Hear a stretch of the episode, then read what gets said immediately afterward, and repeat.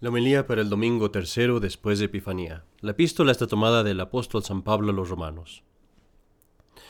Hermanos, no seáis prudentes a vuestros propios ojos, no volváis mal por mal, procurad lo bueno a los ojos de todos los hombres. A ser posible, y cuanto de vosotros dependa, tened paz con todos. No os toméis la justicia por vosotros mismos, amadísimos, antes dad lugar a la justicia de Dios, pues escrito está, a mí la venganza, yo os haré justicia, dice el Señor. Por el contrario, si tu enemigo tiene hambre, dale de comer, si tiene sed, dale de beber, que haciendo así amontonarás carbones encendidos sobre su cabeza. No te dejes vencer del mal, antes vence el mal con el bien. El Evangelio está tomado del Evangelio de nuestro Señor Jesucristo según San Mateo. En aquel tiempo, como bajó Jesús del monte, le siguieron muchedumbres numerosas, y he aquí que un leproso se le acercó y se postró ante él diciendo, Señor, si quieres, puedes limpiarme. Y él extendió la mano, le tocó y le dijo, Quiero, sé limpio. Y al instante quedó limpia su lepra. Jesús le advirtió, Mira, no lo digas a nadie, sino ve a mostrarte al sacerdote, y ofrece la ofrenda que mandó Moisés para que le sirva de testimonio. Y entrando en Cafarnaún se le acercó un centurión suplicándole y diciéndole, Señor mi siervo, yace en casa paralítico, gravemente atormentado. Él le dijo, Yo iré y le curaré. Y respondiendo el centurión dijo, Señor, yo no soy digno de que entres bajo mi techo. Di solo una palabra, y mi siervo será curado porque yo soy un subordinado, pero tengo bajo mí soldados, y digo a uno ve y va, y a otro ven y viene, y a mi esclavo digo haz esto, y lo hace. Y oyéndole Jesús se maravilló, y dijo a los que le seguían, En verdad os digo que en nadie de Israel he hallado tanta fe. Os digo pues que de oriente y de occidente vendrán y se sentarán a la mesa con Abraham, Isaac y Jacob en el reino de los cielos mientras que los hijos del reino serán arrojados a las tinieblas exteriores, donde habrá llanto y crujir de dientes. Y dijo Jesús al centurión, Ve, hágase contigo según has creído. Y en aquella hora quedó curado el siervo. En el nombre del Padre, y del Hijo, y del Espíritu Santo. Amén. Queridos hermanos, el día de hoy leemos en el Evangelio la hermosa historia de dos milagros dos curaciones que realiza nuestro Señor Jesucristo. En ambas instancias, en ambas ocasiones, nuestro Señor, vemos algo que, sale a notar, que, que reluce, y es la gran fe que tienen aquellos que están pidiendo los milagros. Porque ambos de estos hombres vienen a nuestro Señor, pidiéndole algo extraordinario, pidiéndole que ejercite su divino poder que haga milagros en su favor. Y esto sin dudar. Vienen con absoluta certeza. Ahora, imagínate que tú llegaras con alguien y le dijeras, ¿me podrías hacer este milagro? Y esto no como preguntándolo con duda, sino con certeza, diciendo, tú lo puedes hacer, pero ¿lo podrías hacer por mí, este milagro? Alguien que hace eso tiene fe entera en la persona en la que está hablando. No solamente esto, sino que su fe estaba bien formada. Era una fe completa también en el sentido de que creían correctamente acerca de nuestro Señor.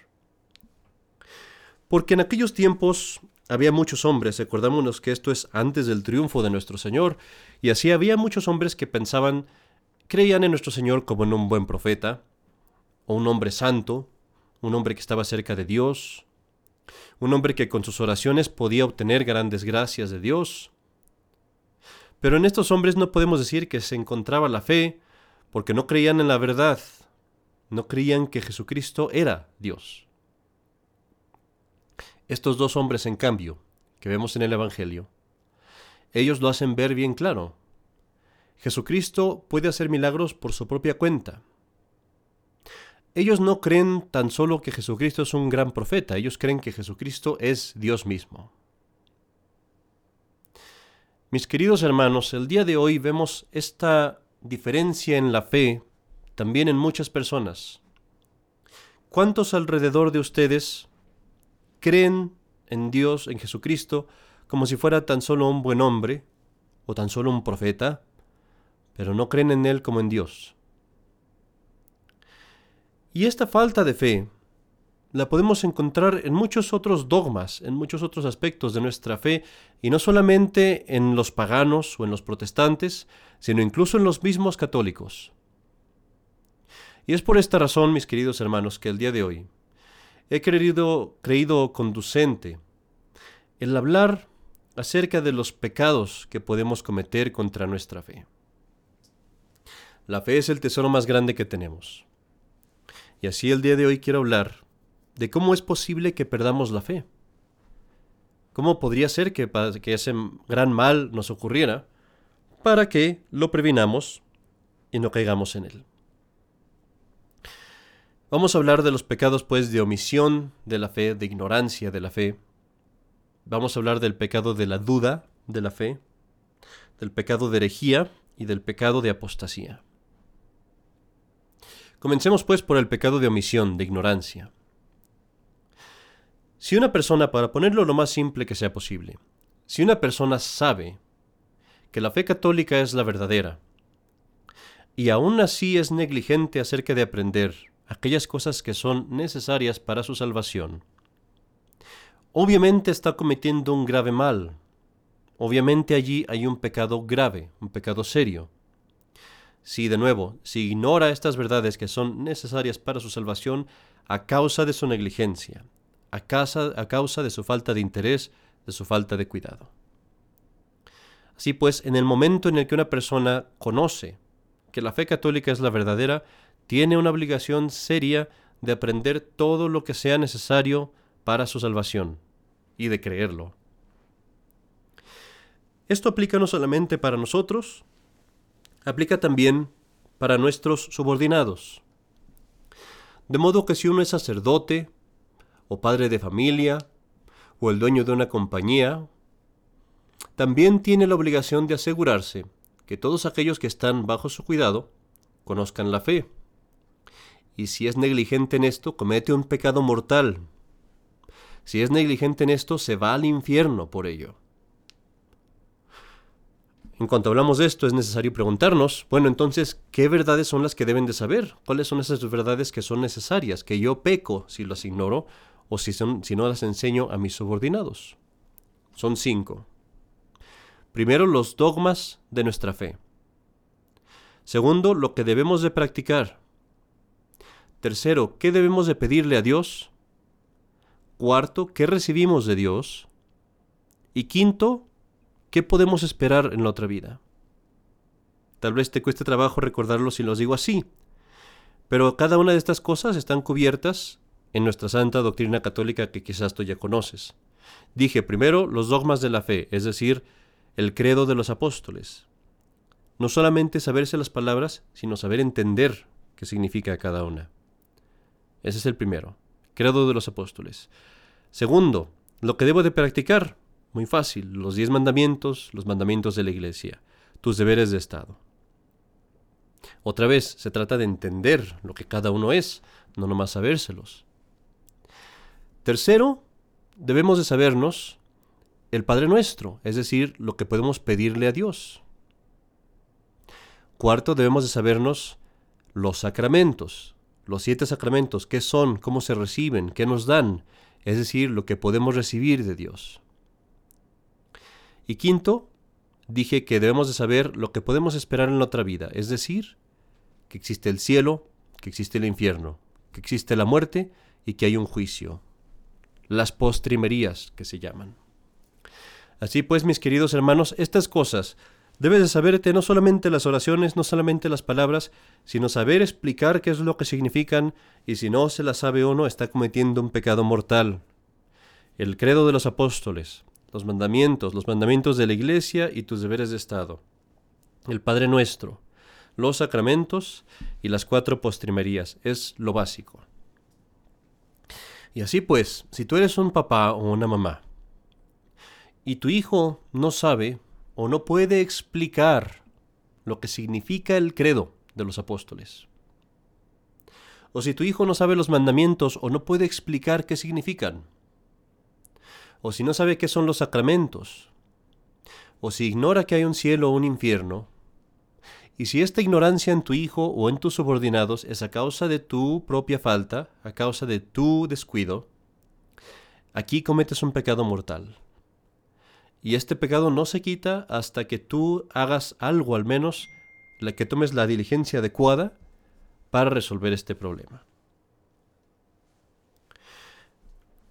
Otro pecado que podemos cometer contra la fe es el dudar de cualquier dogma de la Iglesia. Solamente dudar es un pecado contra la fe. Y este punto creo que es importante explicarlo. La Iglesia no tiene miedo de poner sus doctrinas a la prueba, a la prueba de la razón, al escrutinio.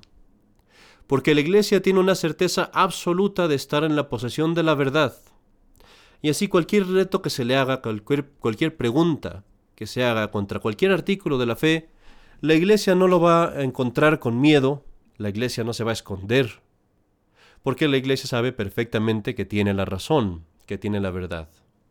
Y es por esto que desde los primeros tiempos de la iglesia, los doctores, los teólogos han escrutinizado, han eh, puesto bajo escrutinio, han estudiado todas y cada una de las doctrinas de la iglesia.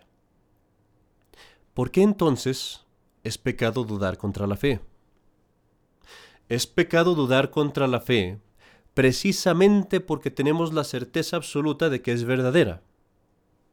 Porque creemos en la fe basándonos en que Dios mismo la ha revelado y que tenemos suficientes pruebas, más que suficientes, de que Dios ha revelado la fe. Y por eso es tan evidente, es tan verdadero, es tan cierto, que el dudar de la fe es un acto de rebeldía.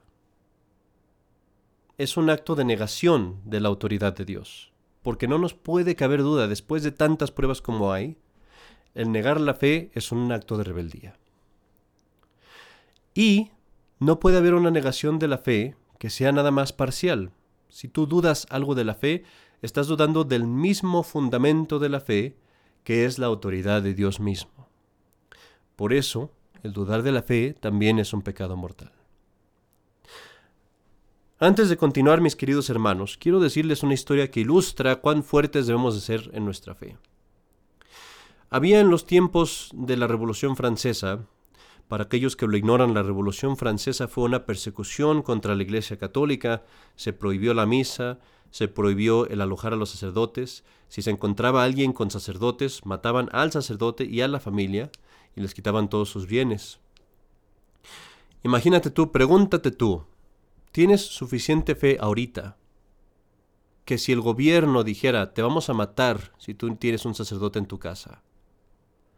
¿Te arriesgarías tú a tener un sacerdote en tu casa para que te dijera misa, para que te diera los sacramentos? Yo no lo sé, pero en Francia había gente tan piadosa y tan devota en aquel entonces que se tomaron ese riesgo. Y hubo un caso en particular de un sacerdote que fue apresado y lo llevaron delante del comité y le preguntaron, ¿por qué estabas ahí? Él dijo, yo soy un sacerdote. ¿Y qué estabas haciendo? Estaba diciendo la misa. Y tú sabes que hay pena de muerte por decir este, por hacer este acto de fanatismo. Y él dijo, estoy dispuesto a morir por mi fe. Entonces torturaron al sacerdote para que dijera quiénes eran las personas que habían asistido a misa, pero él no lo dijo. Sin embargo, diez valientes mujeres, que eran las mujeres piadosas que lo habían traído ahí, ellas mismas confesaron haber ido a la misa y fueron apresadas con el sacerdote. El sacerdote fue condenado por su acto, le llamaron de fanatismo, fue condenado a la guillotina a ser descabezado, decapitado, y fue llevado vestido como sacerdote, con todos sus ornamentos como si fuera a decir misa, fue llevado a la guillotina, y él iba feliz, feliz por poder dar su vida por la fe. Las mujeres fueron obligadas a contemplar el suplicio del sacerdote. Después quemaron las cosas que él había usado para decir el santo sacrificio enfrente de él, para hacerlo sentir mal, para desmoralizarlo. Y después el sacerdote entregó el último sacrificio de su vida, después de haber dicho su misa, que había dicho antes de morir, obviamente, aquel día que lo apresaron, entregó este nuevo sacrificio, ahora el sacrificio de su vida. Esta es la fortaleza, queridos hermanos, que debemos de tener cuando se trata de nuestra fe. Hablemos, pues, de los últimos y los peores pecados que se pueden cometer contra la fe. El siguiente es la herejía. Muchas veces cuando escuchamos esta palabra, pensamos que quienes lo dicen, la dicen, son personas exageradas, personas que son, digamos, eh, extremistas religiosos. Pensamos que el decirle hereje a alguien o al hablar de herejía es una cosa casi ridícula. Sin embargo, no nos debemos engañar, es una cosa muy grave. El hereje es aquel que ha sido bautizado y sin embargo niega voluntaria y pertinazmente un artículo de la fe. Nota que digo voluntaria y pertinazmente. Porque hay muchas personas que ignoran artículos de la fe o que están mal informadas y que creen errores, pero no lo creen voluntariamente, es decir, no saben que la iglesia enseña distinto. No lo creen pertinazmente, nunca han sido corregidos. Pero si una persona sabe que la iglesia enseña otra cosa y sin embargo él, él, él sostiene lo contrario de lo que la iglesia enseña, y siendo corregido, permanece en su error, aferrado, obstinado en su error, entonces está voluntaria y pertinazmente negando un artículo de la fe, y esa persona es un hereje, aquel que lo niega voluntaria y pertinazmente. Ahora, mis queridos hermanos, este es el pecado de los más peligrosos que hay. Y es uno que se debe combatir con todas nuestras fuerzas. Te digo por qué. Porque mientras todos los otros pecados, todos los pecados que son contra la fe, son muy evidentemente malos, muy evidentemente contra Dios, notorios, es, son es un rechazo de la religión, es un rechazo de la bondad, es muy fácil verlos, es muy fácil rechazarlos, es muy fácil tomarlos por lo que son un acto de maldad, un acto de impiedad, un acto de rechazo de Dios.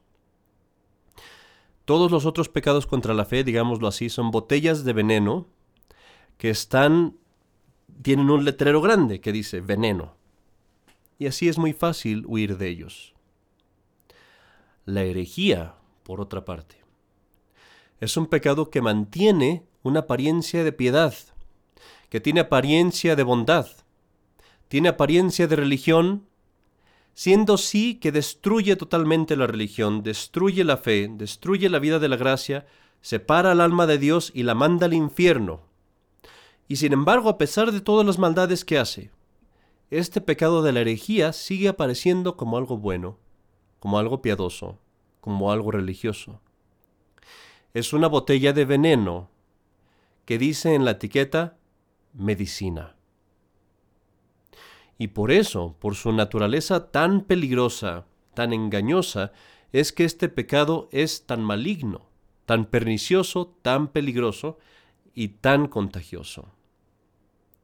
Y es por esto que la herejía es una de las cosas que el católico debe de temer más que nada, y debe de luchar con todas sus fuerzas contra ella, sea que la encuentre en la sociedad, en una falsa religión o en otra persona.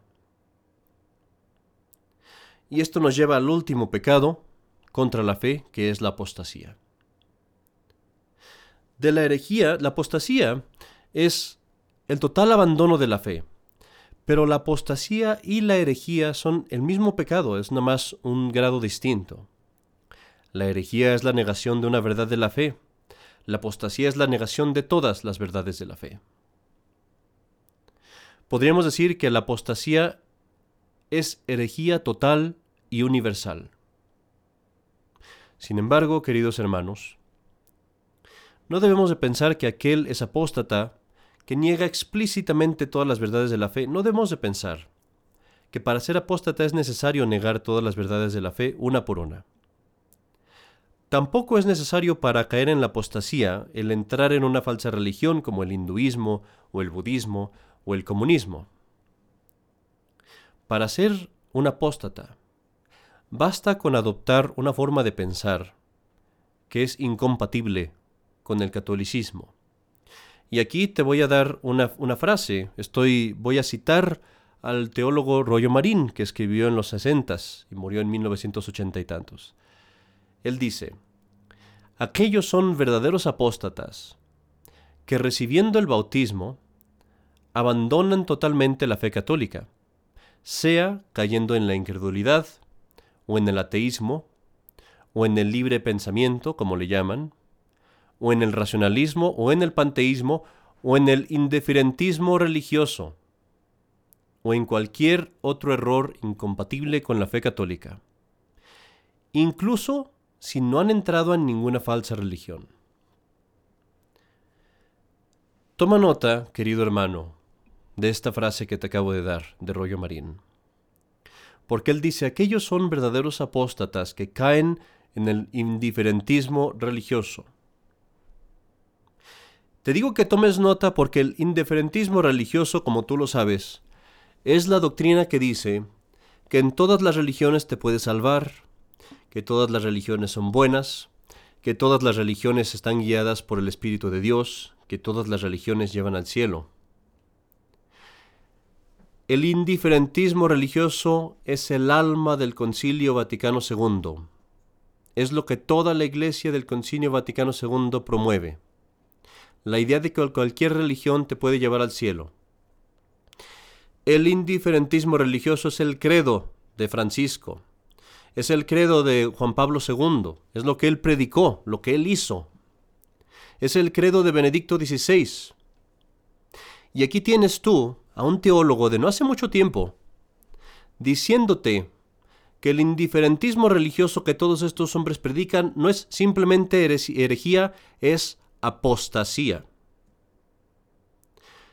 Mis queridos hermanos, debemos evitar con todas nuestras fuerzas estos errores y hacer un esfuerzo serio de practicar y mantener nuestra fe con todo nuestro corazón. Te he dicho muchas cosas el día de hoy. Te he hablado de los cuatro errores, pecados que podemos cometer contra la fe. Primero el de omisión, segundo el dudar contra la fe, tercero el de herejía, negando un artículo de la fe, o cuarto el de apostasía, adoptando una filosofía, una forma de ser, de pensar, que es incompatible con la fe católica. Pero quiero dejarte al menos con una cosa. Y esto espero que lo recuerdes. ¿Quieres saber qué tan preocupado, qué tanto interés debes de tener en conservar tu fe? Déjame ponértelo así. Tu fe son tus ojos para la eternidad. Yo te pregunto, ¿qué tan cuidadoso eres con tus ojos? Si tú tienes una, una enfermedad o una astilla en el ojo, o algo que te está lastimando el ojo, ¿cuánto te esperas para remediarlo? Dirías, ah, me espero la siguiente semana, dos semanas, tres semanas, un mes, no sé, ahí lo haré cuando pueda. O lo, lo arreglas inmediatamente, inmediatamente. Pues mis queridos hermanos, así como tú no dejarías en tu ojo una astilla, un defecto, una enfermedad, ni siquiera por un día, inmediatamente irías al doctor, del mismo modo no debes de permitir ningún defecto en tu fe que permanezca sin corregirse, sin enmendarse, porque tu fe son los ojos de tu alma. Te pongo otra analogía. Imagínate que entras a un cuarto y que al entrar al cuarto hay un letrero grande que dice, si tú entras a este cuarto, a este edificio, puedes perder tus ojos. O imagínate que vas a hablar con una persona y que alguien te dice, si habla con esta persona es muy amable, tiene buena conversación, pero puedes perder la mirada, puedes perder los ojos si hablas con él. O imagínate que te dicen, ah, esta, esta actividad es muy divertida, nos gusta mucho, pero mucha gente pierde los ojos cuando lo hace. ¿Tú lo harías? ¿Tú entrarías a ese cuarto? ¿No sería más bien que cuando ves el letrero en el cuarto inmediatamente te saldrías? Pues mis queridos hermanos, de la misma forma, Nunca debes de hacer, leer, mirar, hablar con nadie, o ver alguna película, o hacer cualquier otra cosa en la que tu fe se pueda perder, porque tu fe son los ojos de tu alma. y si pierdes la fe estás ciego para la eternidad. Así pues, mis queridos hermanos, el día de hoy, sea que asistamos a la misa en espíritu o sea que asistamos a la misa en verdad, ejercitemos nuestra fe asistiendo al santo sacrificio. Ejercitemos nuestra fe mirando al tabernáculo, al altar, y creyendo firmemente que Jesucristo está presente allí. Ejercitemos nuestra fe ofreciendo el santo sacrificio a la Santísima Trinidad con la plena convicción de que estamos en la verdadera Iglesia católica, la que Dios estableció. Ejercitemos nuestra fe, diciéndole a Dios con todo nuestro corazón, creo, creo y creeré hasta que muera. Creeré hasta que muera en todas y cada una de las cosas que la Iglesia Católica enseña sin ninguna excepción. Si la Iglesia Católica dice que es cierto, yo digo que es cierto. Si la Iglesia Católica dice que es falso, yo digo que es falso. Y no solamente creo en todo lo que la Iglesia enseña, estoy dispuesto a morir por ello. A morir antes que negar tan siquiera una de las verdades de la fe. Cuando digas el credo, pues, dilo con una fe viva, verdadera, diciendo cada una de las cosas con plena intención y pleno conocimiento. Y dilo dispuesto a dar la vida por cada una de esas verdades. Credo in unum Deum. Credo in unam sanctam, catholicam et apostolicam ecclesiam. En el nombre del Padre, y del Hijo, y del Espíritu Santo. Amén.